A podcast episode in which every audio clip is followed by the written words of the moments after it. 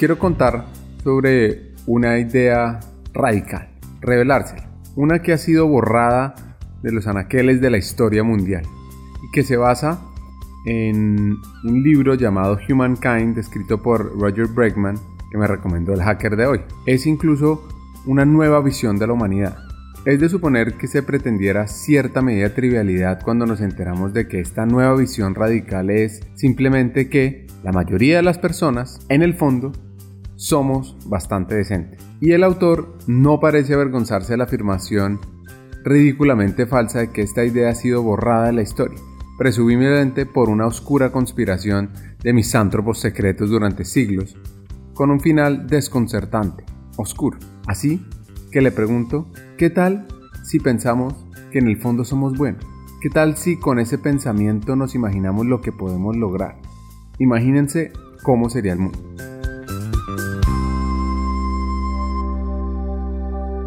Hackers del Talento, más que un podcast, es una comunidad. Una comunidad que aprende a partir de las historias de CEOs, de líderes de talento humano, de influenciadores y pensadores, donde ellos nos comparten sus aprendizajes, sus historias de vida, para que juntos humanicemos las compañías en América Latina. Disfruten el episodio.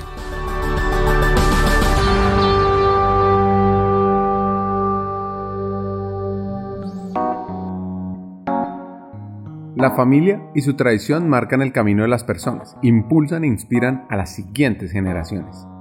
Mi papá eh, ya falleció, era un hombre de nació de cuarto hermano en, una familia muy tradicional, muy de, de abolengo en, en, Buga. En esa época quedaba muy lejos de Cali, que hoy queda, hoy queda muy cerca, con una familia, pues en general, en, esa época, en, nació en 1940, eh, pues el valle era azucarero por excelencia y todo giraba alrededor de, del azúcar. Pero ese fue muy temprano y se fue a los 17 años, se fue a estudiar a la UIS, a, la Universidad Industrial de Santander eh, en Bucaramanga a estudiar ingeniería.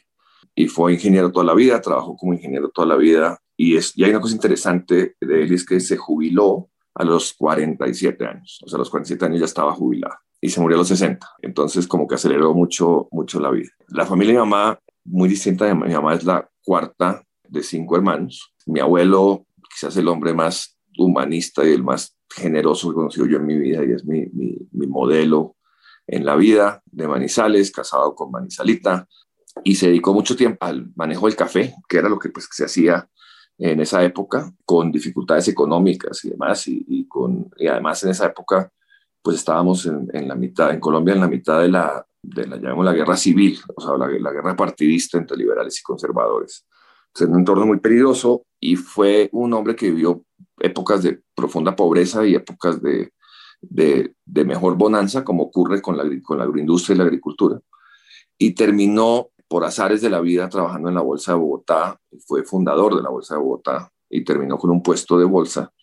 Y era básicamente porque él trabajaba vendiendo futuros de café. Y fue regulan, regularon eso y la venta de futuros a través de la bolsa, entró a trabajar en la Bolsa de Bogotá y trabajó en, en la Bolsa de Bogotá como socio de, un puesto de bolsa en, en, eh, que solo había 20 puestos de bolsa en la bolsa de Bogotá en ese entonces, y trabajó ahí toda su vida y la vendió, tipo muy interesante porque vivió con muchos esfuerzos, pero se volvió una persona muy adinerada, pero muy viejo. Entonces nunca cambió su, eh, andaba en un, en un Chevrolet Sprint rojo y siempre, andaba, siempre estuvo en su Chevrolet Sprint rojo, eh, por más que podría comprar cualquier otra cosa.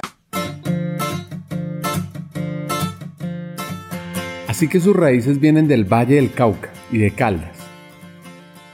Sin embargo, Juan Domínguez, quien hasta hace poco se desempeñó como vicepresidente de Citibanamex, nació en Bogotá.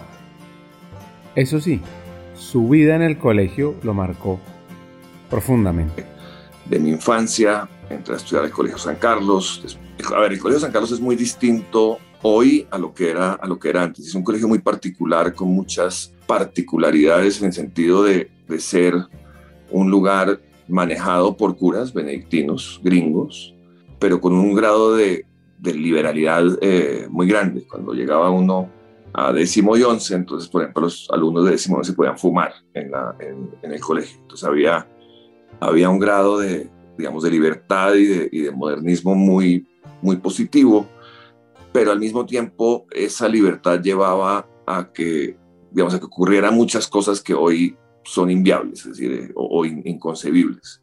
Una altísima cantidad de matoneo, de bullying, de personas que eh, recibían eh, acoso físico, acoso emocional, pero además un colegio que se caracterizaba por siempre tener las mejores calificaciones en, el, en ese entonces el, examen del ICFES y era considerado, fue considerado por como los mejores estudiantes eh, del país, fue el mejor colegio del país en, muchos años en, resultados, un colegio de solo hombres, mucho énfasis en dos cosas, en las matemáticas y en el deporte.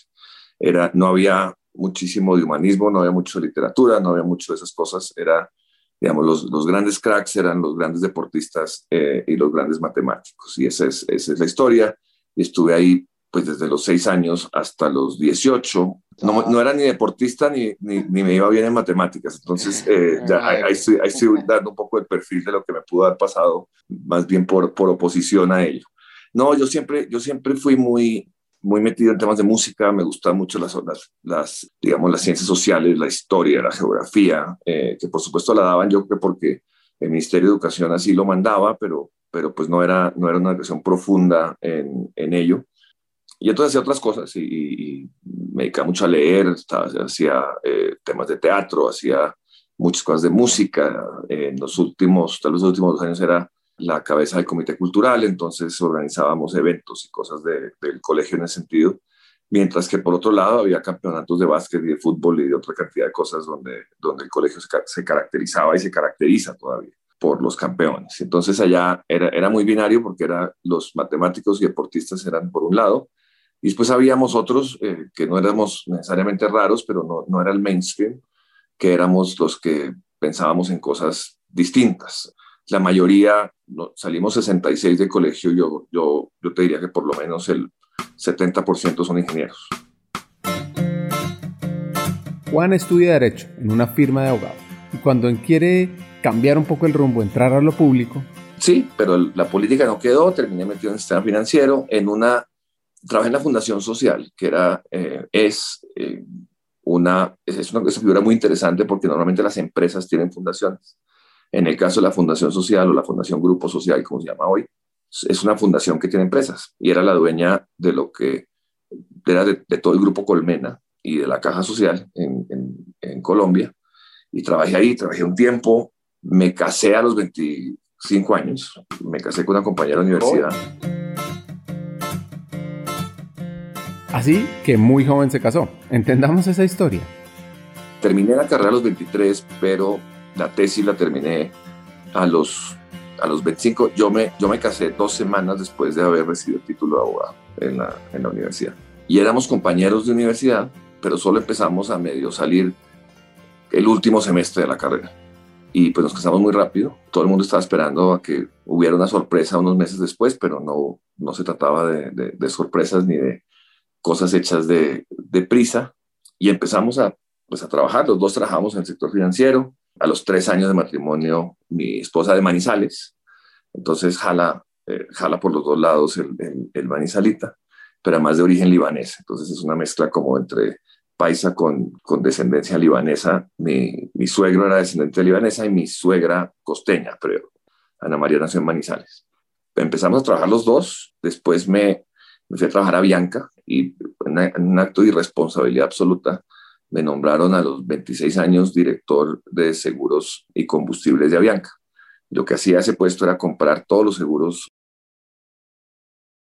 porque yo no tenía ninguna ni idea de nada, o sea, estaba recién salido de, de la universidad, nunca había tenido un equipo a cargo y tenía un equipo de 50 personas y un presupuesto de 180 millones de dólares para gastar en el año. Eh, y yo era la cabeza del área. ¿Qué reto el que decidió asumir edad? Entonces, la pregunta que uno se hace es, ¿cuál es la razón para que eso haya pasado? Sé la razón, pero porque me la explicaron. Eh, antes de que yo entrara ahí, había habido como un, eh, había habido malos manejos y temas de, de, fraudes. Entonces dijeron, eh, los directivos en ese momento dijeron, queremos traer a alguien que sea, o sea, no importa si sabe o no sabe, pero que sea absolutamente ético, correcto y limpio. Eh, y ese era como, estaba buscando a alguien que, que garantizara como lo, la parte ética del, del, proceso. Bueno, pues yo llegué, yo no tenía, yo no tenía, ni, no tenía ni idea de nada. Yo me tenía una oficina grandísima y me, me encerraba en la oficina y literalmente lloraba porque me llegaban cartas y no tenía ni cómo contestarlas, ni para qué eran, eh, ni nada por el estilo. Pero bueno, pero duré dos años ahí y me volví, me volví experto en, en, en, seguros y en aviación y es, una, es un negocio maravilloso, pero me regresé a Colmena al, al sector financiero eh, de nuevo. Y de, después de dos años más me llaman, bueno, en ese entretanto nacieron mis dos hijas, Antonia, que hoy tiene 21 años, que está estudiando administración de, de empresas en el, aquí en, en, México, en el TEC de Monterrey, y mi hija Adelaida, que es la menor, eh, que tiene 18 años y que está terminando el high school y en un par de meses estará, se irá a estudiar eh, ingeniería y ciencias digitales en Cornell, eh, en los Estados Unidos. Entonces, en ese camino, entonces, era, fue todo muy rápido. A los 30 años yo ya tenía, ya estaba casado y tenía dos hijos. Entonces, todo muy, muy rápido y me, me llaman de del embotellador de Coca-Cola, que, que, en Colombia tenía varios nombres. Primero se llamaba Indega, después se llamó Panamco eh, y hoy en día es Coca-Cola FEMSA. Y entré a trabajar ahí como abogado, súper interesante, creo que fue una época súper feliz de la vida. Y trabajé ahí, ocurrieron una, cantidad de temas complicados con, temas sindicales y terminé yo metido ahí en unos temas sindicales sin tener ni idea, otra vez, sin tener ni la más menor idea de temas sindicales y fui aprendiendo ahí como a la marcha y de ahí eh, compran, FEMSA compra a, Panamco y se vuelve Coca-Cola FEMSA, que hoy en día es una, el embotellador más grande de Coca-Cola eh, del mundo y es quien embotella prácticamente en toda América Latina. Y me invitan a, como de una semana para, para la otra, me invitan a ir a vivir a Costa Rica. Arrancamos con una niña de tres años y una niña de tres meses a ir a vivir a, a San José. Colombia en esa época era, era todavía peligroso y había muchos, muchos temas de inseguridad y, San José es un paraíso, la, la, calidad de vida de Costa Rica y, la, y la, el carácter de los ticos es una cosa muy, muy, muy, eh, muy padre y sal.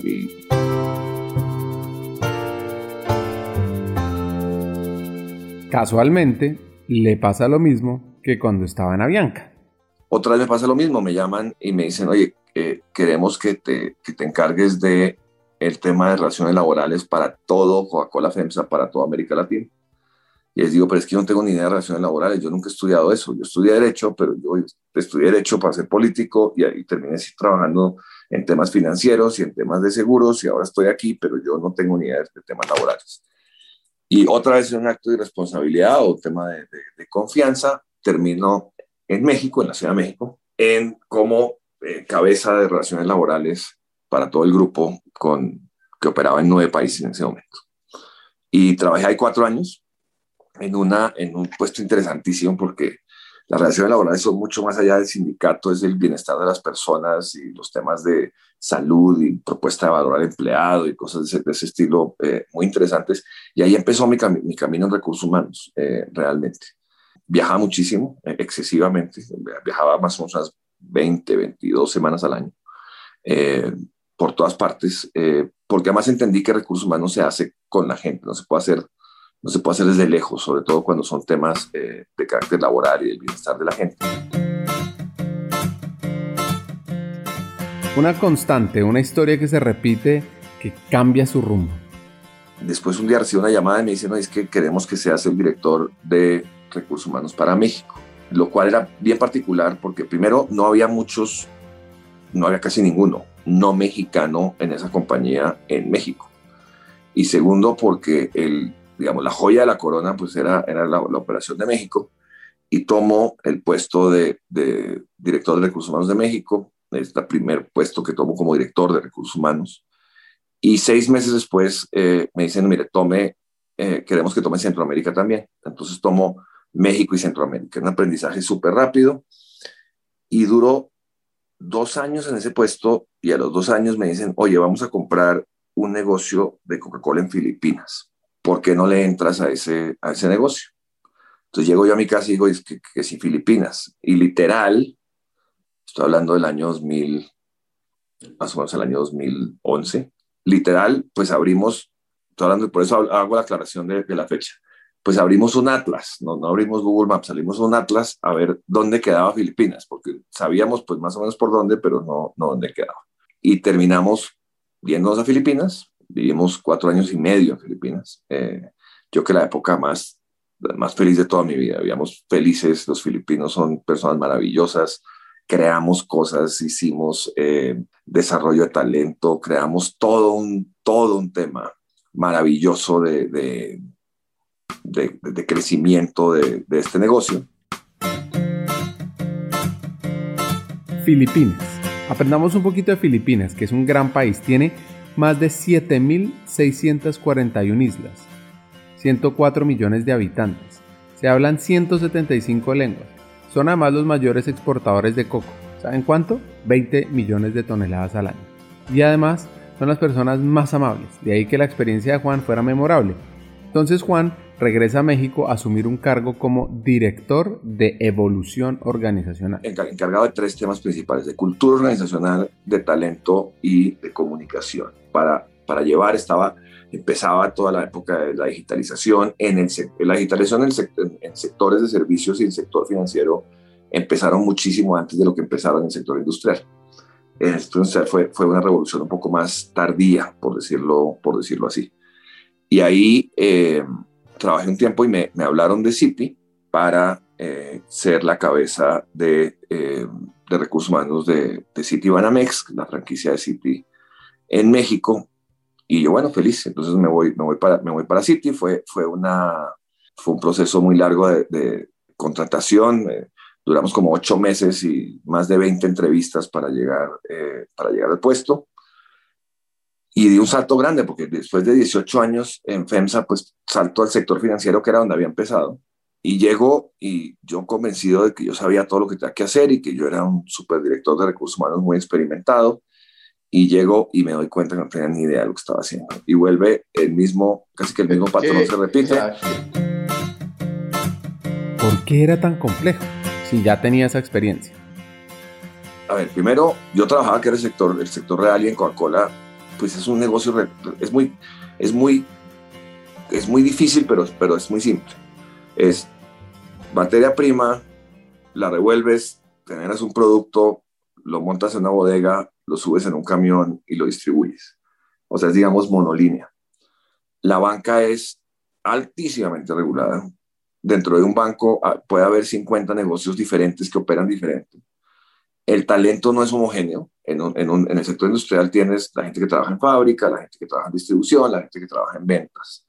Eh, entonces es, bastante homogéneo el talento. Aquí hay desde cajeros eh, hasta gente que cuenta dinero, hasta banqueros que producen ingresos por, por 50 o 60 millones de dólares en. Es muy complejo porque es una, es una, la textura es mucho más rica, es mucho, mucho más difícil de entender entonces yo llegaba con, con un conocimiento de recursos humanos muy sólido, pero lo que, lo que, me, lo que yo traía, digamos, la razón por la cual me contrataron, que era por un conocimiento sólido del mercado, lo que yo traía a la mesa, pues no era lo que necesitaba para, para hacer el puesto que tenía que, tenía que hacer. Entonces, es el, el darse uno cuenta que, que lo que lo llevó a donde está no es lo que sirve para seguir adelante, es un, es un, eh, es un chaparrón fuerte, eh, porque tienes que empezar a entender que, que en eso donde siempre fuiste bueno durante 18 años, ahorita te toca probar absolutamente todo. Y eh, pues la, la banca se caracteriza por ser gente de muchísimos años en la banca. Y precisamente por ser regulado, hacer transformaciones tiene mucho más dificultad que un sector que no tenga ninguna regulación. Y me volvió a pasar lo mismo. Eh, es decir, en, muchos de los pasos que he dado me volvió a pasar lo mismo que yo me encerraba en la oficina a llorar. A decir, es que no sé qué es lo que voy a hacer y esto, y voy a morir aquí en, este, en el intento de, de, hacer eso. Tengo una particularidad, es que tiendo, a ser un poco terco. Entonces, como que esto no me puede, no puedo, o sea, no, esto no me va a quedar grande. Y yo le voy a seguir, le voy a seguir, le seguir, y le seguí con mucha terquedad. Y logramos hacer un, un, un equipo de recursos humanos absolutamente increíble. Una mezcla entre gente nueva, nueva para el banco, entre gente que lleva 30 años en el banco, gente que venía de otras áreas. Así que como dice el libro de Marshall, lo que hiciste para llegar hasta aquí no te llevará hacia allá, donde se habla sobre los problemas de comportamiento, no las habilidades técnicas, que son los que separa a los grandes de los casi grandes. Y además, se pueden obtener resultados increíbles al practicar comportamientos básicos como dar las gracias, escuchar bien, pensar antes de hablar y disculparse por sus errores. El primer paso para cambiar, pues, es querer cambiar. Así que, volviendo a la historia, hay dos momentos que han impactado su vida, que le han cambiado esa ruta por completo. El primero ocurrió en Filipinas. En Filipinas hubo un tifón, el tifón más fuerte en la historia de la humanidad, que se llamaba el tifón Haiyan, o también eh, conocido como Yolanda. Eh, de este lado del mundo hablamos de huracanes, del otro lado del mundo hablan de tifones. Y destruyó eh, una isla. Filipinas son 7.200 islas. Entonces, destruyó un pedazo de la, del país. No nos pudimos comunicar con la gente eh, durante cuatro o cinco días y después logramos conseguir un, helicóptero. Y es una historia muy simpática porque además llegué en un helicóptero y él, había un helicóptero que podía, que, podía entrar. Y en ese helicóptero se montaron tres personas, aparte, del, piloto. Se montó Anderson Cooper, el, el de CNN, un camarógrafo y monté yo. Y llegamos y era como, yo creo que como cuando llegó Cristóbal Colón, o sea, la gente eh, pues, celebraba que llegaba un helicóptero, eh, comida y empezamos a caminar entre muertos. O sea, caminábamos con gente muerta tirada en el piso. No más, no más como referencia, eh, hubo cerca de 110 mil muertos en, como, como producto de eso. Pero los muertos estaban tirados en la calle, una pobreza absoluta. Y eso que llevamos tres o cuatro días, pero el olor era un olor digamos, fétido de descomposición. Caminábamos, eh, en, la, película esta de, El séptimo sentido dicen, I see, I, I see dead people. Literalmente esto era, era no, solo las veo, en el camino, entre, o sea, niños, eh, terrible, eh, una situación. Y, y, y eso me cambió la vida porque me di cuenta de la importancia de la dignidad de las personas. Porque uno piensa mucho en que la gente debe estar cómoda y lo educaron, nos educaron con la pirámide de Maslow, donde empiezan, buscan la trascendencia y el propósito y esas cosas muy padres, pero ¿cómo puede haber una trascendencia, un propósito cuando ni siquiera hay dignidad? Cuando la gente no tiene ni que comer ni un techo que los cubra. Entonces me di cuenta de ese, de ese, del impacto gigante de, de, cuando el ser humano pierde la dignidad, que, que es lo que hoy estamos viendo en el mundo. Yo creo que, que la muerte de George Floyd es muy importante y marca un hito muy importante, pero no porque sea George Floyd, no porque se había sido un hombre negro, porque hombres negros como George Floyd en la historia de los Estados Unidos han matado a muchos. Pero es el primer hombre que matan de manera indigna y enfrente a todo el mundo. Entonces hubo una, una, un, toque muy fuerte sobre el tema de dignidad y cómo, y cómo como la pérdida de la dignidad es la pérdida casi de la humanidad, porque lo que distingue a los humanos de los animales eh, puede ser por una parte el alma, pero por otra parte es, la, el sentido de propósito, y sin un sentido de propósito no puedes tener dignidad.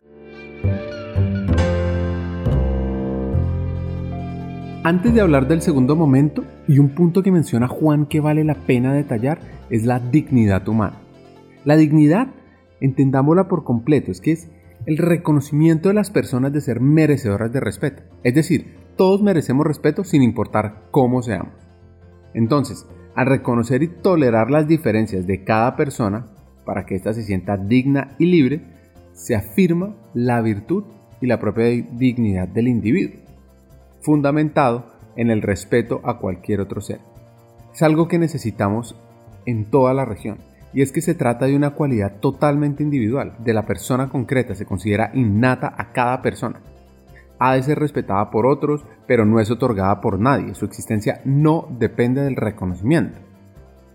A su vez, una persona digna puede sentirse orgullosa de las consecuencias de sus actos y de quienes se han visto afectados por ellos, o culpable si ha causado daños inmerecidos a otros.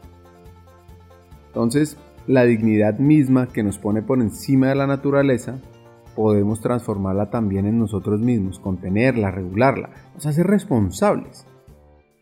Y un exceso de dignidad puede fomentar el orgullo propio, pudiendo crear la sensación al individuo de tener derechos exclusivos, privilegios. retomando el segundo momento.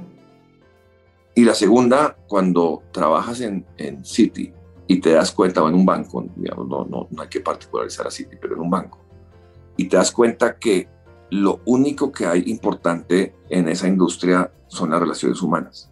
Porque puede haber muchas máquinas, muchas aplicaciones, muchos temas digitales, mucha, eh, mucha operación de, en muchos sentidos, pero todo se reduce a una relación entre dos personas, entre un banquero o un cajero y un cliente. Entonces empezamos a trabajar en un modelo de recursos humanos que, que llamábamos en esa época un modelo regresivo. Y es volvamos a hablar de la humanidad y volvamos a hablar de las personas, de, las personas en doble sentido, la persona empleado y la persona cliente. Sea, no, no, no, desdibujemos que hay un empleado persona y que hay un cliente persona. Y eh, desarrollamos un concepto en conjunto con mucha gente que se llamaba Eccentric HR, que significaba o significa Employee and Client Centric HR. Y es, implica que desde recursos humanos el la composición del talento y, la generación de talento está en dos facetas. Primera, las habilidades técnicas que requieren para ser banquero, que son específicas y son sofisticadas y tienen una cantidad de cosas.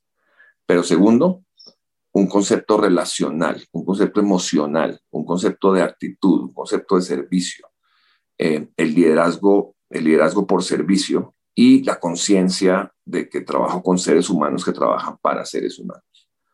Y de ahí terminó en, un proceso donde, donde podíamos afirmar como, como organización que el ser humano estaba al centro de todo, que es un, eh, es un principio que además ya entenderlo y estudiarlo bien, es el mismo principio de la mentalidad digital. La mentalidad digital, la gente cree que, que quien tiene mentalidad digital es porque está pensando en bits y bytes y está pensando en aplicaciones. La mentalidad digital implica ser profundamente humanista porque si el, la solución digital no se adapta a la persona, pues no es una solución. Entonces el mundo digital es un mundo puramente eh, humanista. Y ese fue el, trabajo, tres años y medio de un equipo completamente concentrado y volcado a hablar, hablar de la experiencia del empleado y a tener al empleado como el centro de la organización. Entonces cambiamos el discurso de decir, es que el recurso humano es el recurso más importante o nuestra gente es lo más importante para nosotros. Este discurso es distinto, es, es el ser humano está al centro de todo lo que hacemos, porque trabajamos para seres humanos con seres humanos, trabajamos con personas para personas. Y eso implica cambiar el modelo de competencias, implica cambiar el modelo de contratación, implica cambiar el modelo de formación, e implica empezar a trabajar en el campo emocional, porque, porque los comportamientos, digamos, la cultura tradicionales, misión, visión, valores. Después pasamos a hablar de comportamientos. Aquí llegamos a hablar de emociones, porque el átomo más chiquitito del comportamiento humano es la emoción. La emoción es la que genera el comportamiento, el comportamiento de, la manera como, como se comporta. Eh, hoy en día ya hay un modelo de experiencia del cliente que se amarra con el modelo de experiencia del empleado, pero basado en la humanidad eh, y basado en, en principios puramente humanistas. Quedémonos con esta conclusión en el lado A. Cambiaron el discurso. Me encanta esa frase. El ser humano está en el centro y debemos mantenerlo ahí. Escuchemos en el lado B unas grandes reflexiones sobre humanidad por Juan Domingo.